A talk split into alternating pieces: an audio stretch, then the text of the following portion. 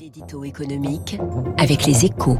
Avec la Banque cantonale de Genève-France, une banque au service des chefs d'entreprise qui valorisent leur patrimoine. Bonjour Étienne Lefebvre. Bonjour François. Directeur délégué ou plutôt rédacteur en chef de la rédaction des échos, mais peut-être qu'un jour vous le serez aussi, vous, comme François Vidal.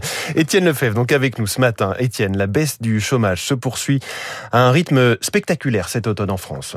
Oui François, l'information est tombée à la mi-journée hier, alors même qu'Olivier Véran annonçait les mesures anti-Covid, ce qu'il a un peu occulté. Les données sont pourtant remarquables. Le nombre d'inscrits à Pôle emploi a chuté de 113 000 en octobre. On est désormais à moins 11% sur un an. Le chômage repasse ainsi en dessous du niveau d'avant la crise Covid. En fait, on revient même au niveau de l'automne 2012 et la baisse se vérifie aussi en comptant les inscrits au chômage qui ont travaillé une partie du mois, alors que jusque-là, on voyait plutôt un transfert d'une catégorie à une autre. En clair, tous les voyants sont au vert et c'est logique puisque le nombre d'embauches en CDI a touché lui aussi un record en octobre.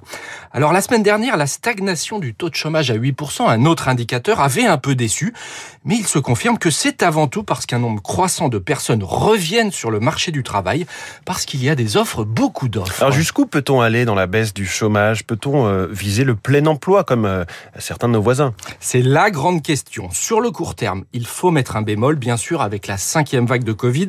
Elle ne devrait pas bloquer la reprise, mais on le voit déjà sur le transport aérien, cela va freiner certaines activités. Mais au-delà, les chefs d'entreprise continuent de planifier des embauches à un rythme soutenu, le problème principal restant de trouver des personnes qualifiées et motivées. Sur ce point, la réforme de l'assurance chômage qui durcit les règles va dans le bon sens, de même que le contrat d'engagement des jeunes et le boom de l'alternance. En revanche, le bilan paru hier du grand plan formation lancé en 2019 reste en deçà des attentes, notamment pour les moins qualifiés et les chômeurs de longue durée. Si l'on veut aller vers un chômage à 6%, voire 5%, il faudra faire beaucoup mieux Mmh. en la matière. Je croyais que le gouvernement ne commentait plus les chiffres mensuels de Pôle emploi et pourtant, Mais les échos le font. oui, mais alors vous aussi, mais la ministre du Travail, Elisabeth Borne, euh, s'est autorisée un petit tweet euh, réjoui hier. Bon, en même temps, c'est vrai qu'il faut s'en satisfaire. Merci beaucoup, Étienne Lefebvre, rédacteur en chef aux échos. La baisse euh, spectaculaire du nombre de chômeurs se poursuit. C'est l'un des titres à la une de votre journal ce matin. Bon week-end, Étienne. Il est 7h13.